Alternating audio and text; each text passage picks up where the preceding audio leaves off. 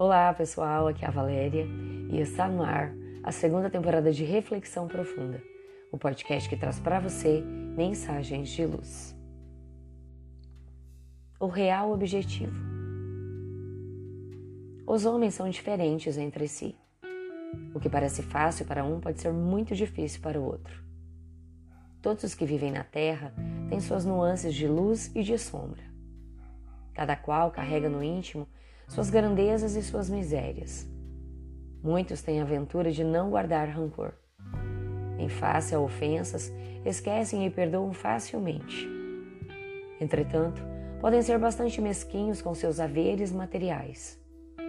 Outros são generosos com seus bens, mas seguem vaidosos. Um pode ser modesto, mas é preguiçoso. Outro, talvez, seja trabalhador, mas é orgulhoso. Essas maneiras de ser refletem o estágio evolutivo ainda incipiente dos habitantes da Terra. Aos trancos e barrancos, os homens vão conquistando os valores de que necessitam em sua jornada pela eternidade. Para a grande maioria, falta consciência do propósito de suas vidas terrenas. Por não saberem o que vieram fazer na Terra, perdem tempo com bobagens, caindo inúmeras vezes em erros da mesma espécie. Evoluem de forma vagarosa e sofrida. Caso tivessem um planejamento definido, lhe seria mais fácil avançar. Quem não sabe para onde deseja ir, não chega a lugar algum.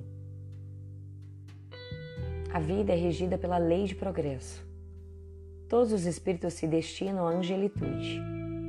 Para atingirem a meta, necessitam abandonar seus vícios e defeitos e crescer em sabedoria e amor. Raras pessoas se lembram de suas vidas passadas. Isso ocorre porque recordar equívocos é um fardo pesado demais. Contudo, todos podem ter noção do que já viveram a partir da análise de seus atuais pendores. O espírito não regride na escala evolutiva. Valores morais e intelectuais conquistados jamais são perdidos. Assim, as falhas morais de hoje indicam os equívocos ainda não corrigidos do pretérito. Não é necessário saber o que se foi no passado. O relevante, em face da vida, é melhorar sempre. A análise do próprio caráter fornece um claro roteiro das lutas por empreender.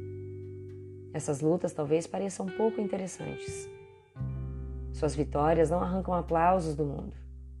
Suas derrotas também não são testemunhadas por terceiros. Mas a criatura que se vence e cresce em amor e sabedoria experimenta a esplêndida aventura de se perceber digna e bondosa. Analise, pois, o seu caráter e as suas tendências. Verifique quais vícios o infelicitam e o impedem de ser íntegro, trabalhador e generoso. Talvez o amor próprio dificulte a autoanálise. Para driblá-lo, é interessante se colocar na posição de observador imparcial. Imagine suas atitudes sendo praticadas por alguém que você não aprecia muito. Pense o que diria dessa pessoa se ela te fizesse o que você habitualmente faz. Caso considere reprováveis seus atos nos outros, é porque eles são mesmo condenáveis. Consciente de suas dificuldades, dedique-se a burilá-las. Você nasceu para domar seus maus pendores e crescer em entendimento e compreensão. Caso não faça sua tarefa agora, terá de fazê-la mais tarde. E no futuro, as condições talvez sejam mais difíceis do que as atuais. Pense nisso. Fonte, site Momento Espírita. E assim, chegamos ao final de mais uma reflexão profunda.